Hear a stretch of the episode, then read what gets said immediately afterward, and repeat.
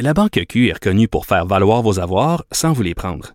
Mais quand vous pensez à votre premier compte bancaire, tu sais, dans le temps à l'école, vous faisiez vos dépôts avec vos scènes dans la petite enveloppe. Hmm, C'était bien beau. Mais avec le temps, ce vieux compte-là vous a coûté des milliers de dollars en frais, puis vous ne faites pas une scène d'intérêt. Avec la Banque Q, vous obtenez des intérêts élevés et aucun frais sur vos services bancaires courants. Autrement dit, ça fait pas mal plus de scènes dans votre enveloppe, ça. Banque Q. Faites valoir vos avoirs.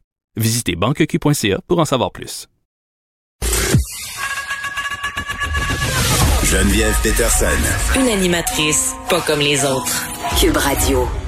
Évidemment, pendant cette rentrée scolaire, on a mis beaucoup d'emphase sur les mesures sanitaires et avec raison, c'est très, très important euh, pour les écoles d'adopter le port du masque pour les élèves de 10 ans et plus, la désinfection des mains, on l'a répété, mais est-ce qu'on a pensé aux conséquences de tout ça? Est-ce qu'il va y en avoir des conséquences, notamment sur le plan cognitif? On en discute avec Samuel Vessière, qui est professeur adjoint au département de psychiatrie et co-directeur du programme Culture, Mind and Brain à l'Université McGill. Monsieur Vessière, bonjour.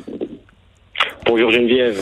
Écoutez, euh, puis je trouve ça important quand même qu'on le précise et qu'on le reprécise. Là, on n'est pas en train de dire que les masques c'est mal et que les mesures sanitaires ne sont pas nécessaires. Par contre, euh, on peut se poser la question à savoir est-ce qu'il y aura des conséquences et qu'est-ce ça va être quoi ces conséquences là, tu sais?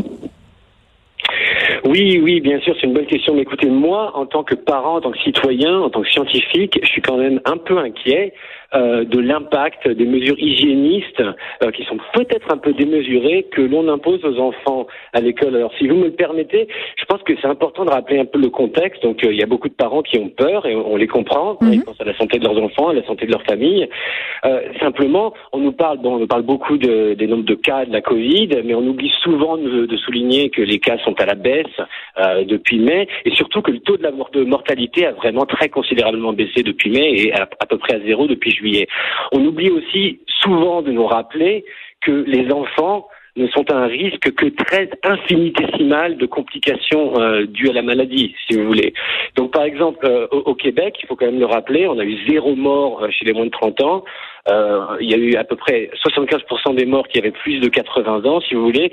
Et je lisais encore aujourd'hui les résultats d'une étude anglaise qui démontrait que des maladies comme la grippe, comme la méningite ou comme la varicelle sont bien plus dangereuses et tuent beaucoup plus d'enfants que la Covid. Mm. Donc, il faut que je pose encore la question pouvons-nous vraiment justifier des mesures sanitaires qui vont, selon beaucoup euh, de psychiatres et de psychologues, qui vont avoir un impact désastreux sur le plan psycho-affectif et développemental de tous les enfants? Oui, là, je vous arrête un petit peu, Monsieur Vessard, parce que je veux pas euh, que vos propos soient euh, de l'eau au moulin, euh, des anti-masques c'est vrai, là, on a des études qui démontrent que la COVID-19, au niveau des complications, n'affecte pas particulièrement ce groupe d'âge, c'est-à-dire les, les, jeunes en âge euh, d'être scolarisés, là, qu'on pense au primaire, au secondaire.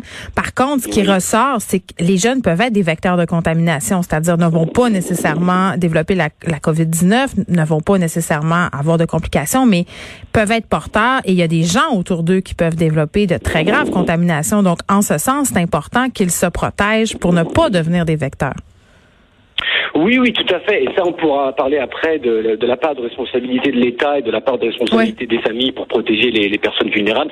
Ça, c'est important. Et euh, mes propos ne sont pas du tout contre le masque. Par contre, euh, je, je m'inquiète un peu moi de la pratique euh, des, des, classes bulles, si vous voulez. Donc, dans la, la plupart des mmh. écoles, les enfants sont confinés dans une classe toute la journée et ils n'ont plus sport. Ils n'ont euh, donc ils prennent leur lunch euh, en classe et ils ne peuvent pas interagir avec leurs autres camarades. Donc, c'est ça en fait qui, qui pourrait être inquiétant d'un point de vue psychodéveloppementale, je voudrais, parce que la fonction de l'école, ce n'est pas que euh, la transmission des connaissances, mais il y a aussi, si vous voulez, tout un, un facteur informel, une fonction sociale mm. importante. Donc il y a la cour de récré, les couloirs, les vestiaires, la cantine, les stades de sport, tout ça, c'est des endroits où on se fait des amis, des amoureux, on se forme des relations sans supervision, on apprend à gérer des conflits, à se découvrir des autres centres d'intérêt, à s'équiper à la sur, à, s'équiper un peu à la survie, si vous voulez, dans un vaste monde. Mm. Ce qui est inquiétant, c'est que la résilience, c'est pas quelque chose qu'on peut enseigner en classe, ni sur Zoom, si vous voulez.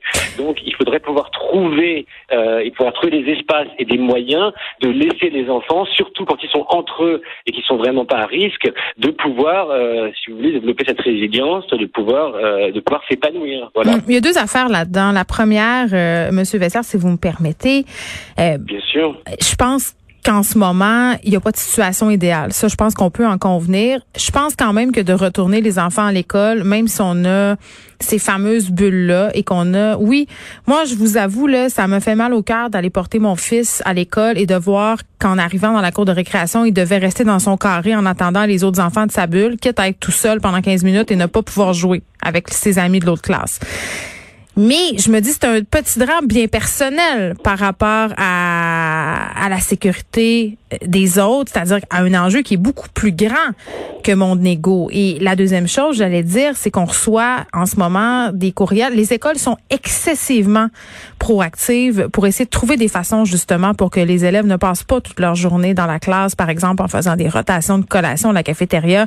Donc je pense que c'est un peu alarmiste de dire que les enfants sont dans leur classe toute la journée. Ouais, écoutez, ça dépend des écoles. Moi, mon fils va dans une école privée anglophone où effectivement il est confiné euh, dans sa classe toute la journée. Après, je suis d'accord avec vous. Et d'ailleurs, euh, j'étais assez fier de voir que notre gouvernement a répondu à la demande de, des jeunes et de certaines associations sportives où ils ont dit que, que en observant les, les données, euh, ils essaieraient peut-être de, de, donner accès au sport aux enfants après le 14 septembre. Hmm. Je pense que vous avez raison. On fait vraiment de notre mieux dans une situation difficile, mais c'est quand même important de, de souligner que l'hygiénisme en général c'est dangereux pour le développement des enfants. Et que même avant la crise de la Covid, il y avait quand même déjà en milieu scolaire un assez fort hygiénisme. On pense par exemple euh, à la peur de l'allergie de l'allergie aux arachides, par exemple, qui et on a noté que depuis depuis qu'on a implémenté ces mesures-là à l'école, en fait, il y a eu plus de cas d'allergie parce que les enfants mm. n'ont pas eu l'opportunité, si vous voulez, de développer un système immunitaire plus fort. Mais la commission scolaire de Montréal est revenue en arrière sur la fameuse question des arachides, notamment maintenant, les collations aux arachides ne peuvent plus être interdites dans les écoles. Oui, et je pense que c'est une bonne chose. Et en fait, euh, avant la crise de la Covid, il y avait pas mal d'entre nous qui nous préoccupions déjà euh, de, de l'anxiété massive chez les jeunes, qui était sans doute liée à une certaine surprotection euh, dans le milieu scolaire, mais aussi dans des, nouvelles manières d'éduquer les enfants. Donc, moi, je voudrais juste souligner ça, de dire qu'il faut faire attention avec ces mesures hygiéniques et que là, les enfants, le confinement était dur pour eux, six mois, beaucoup sans socialisation, passer beaucoup plus de temps en ligne. Ça aussi, on sait que de passer trop de temps sur Internet et de pas face à face avec ses camarades, euh, c'est assez grave sur d'un point de vue développemental. Donc, euh, je, je, vous rencontre là, continuons à trouver euh, des solutions.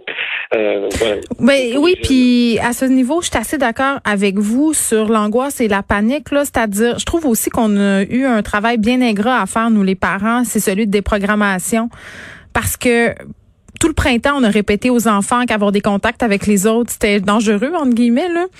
Euh, on leur a enseigné à se méfier un peu des autres. Et là, tout à coup, on les envoie à l'école et ça peut créer de l'anxiété chez certains enfants de, de tout à coup euh, se dire, bon, ben un comportement qui était interdit il y a quelques mois, là, maintenant, je peux, mais il faut que je porte un masque, mais il faut que je me lave les mains. sais, ils voient et entendent toutes sortes de choses contradictoires et ce sont des enfants.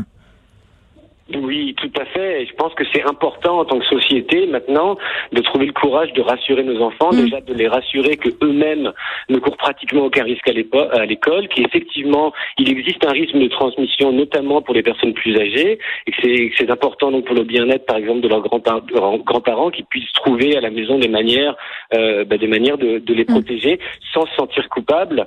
Mais on a vraiment, euh, c'est important qu'on puisse rassurer les enfants maintenant, parce que on vit dans une culture de la peur et de la panique depuis trop longtemps.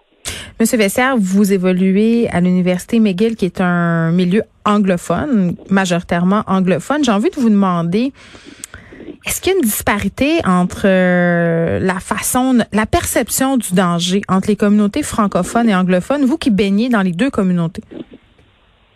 Oui, absolument. Et au-delà de mon expérience, il y a plusieurs sondages au Québec et au Canada qui ont déjà démontré qu'il y a un clivage linguistique assez fort mhm. entre les anglo et les franco et que, en gros, en moyenne, les communautés anglophones on semble être un peu plus apeurées euh, par rapport à la menace de la Covid. Et d'ailleurs, euh, le Premier ministre François Legault émettait l'hypothèse que peut-être euh, les médias anglophones américains comme CNN auraient peut-être été un facteur d'influence, parce que rappelons-nous que malheureusement aux États-Unis, la question question de la Covid et du confinement ont été très très très confinés. Donc en gros, pour résumer, euh, vu que la droite américaine avait une perspective un peu no big deal ou un peu anti-confinement, eh ben, les, les, médias libéraux ont quand même eu des perspectives, par contraste, un peu plus catastrophisantes, si vous voulez. Donc c'est possible que les médias euh, aient, joué un rôle dans ça. Mais je pense qu'il y a, il y a quand même autre chose, sans vouloir généraliser trop. Euh, dans ce qu'on pourrait appeler l'hygiénisme, il y a un côté un petit peu plus puritain, si vous voulez, qui, qui s'ancre peut-être un peu dans des valeurs qu'on retrouve dans certains milieux anglo-saxons, notamment dans les milieux élites universitaires. Et ça, c'est quelque chose qu'on voit vraiment beaucoup euh, à McGill, effectivement, où les gens, en moyenne, ont l'air un peu plus apeurés euh, que dans les milieux francophones. Mais c'est vrai, puis on a vu euh, peut-être dans des cultures davantage latines, en France aussi, les gens semblent avoir moins peur, semblent prendre ça de façon un peu plus débonnaire. Mais bon, on fera pas de la sociologie à deux scènes, mais quand même. C'est une, observation qui est intéressante de faire. Samuel Vessière, merci beaucoup, professeur adjoint au département de psychiatrie euh, et co-directeur du programme Culture, Mind and Brain à l'Université McGill. Merci. Merci, bon après-midi.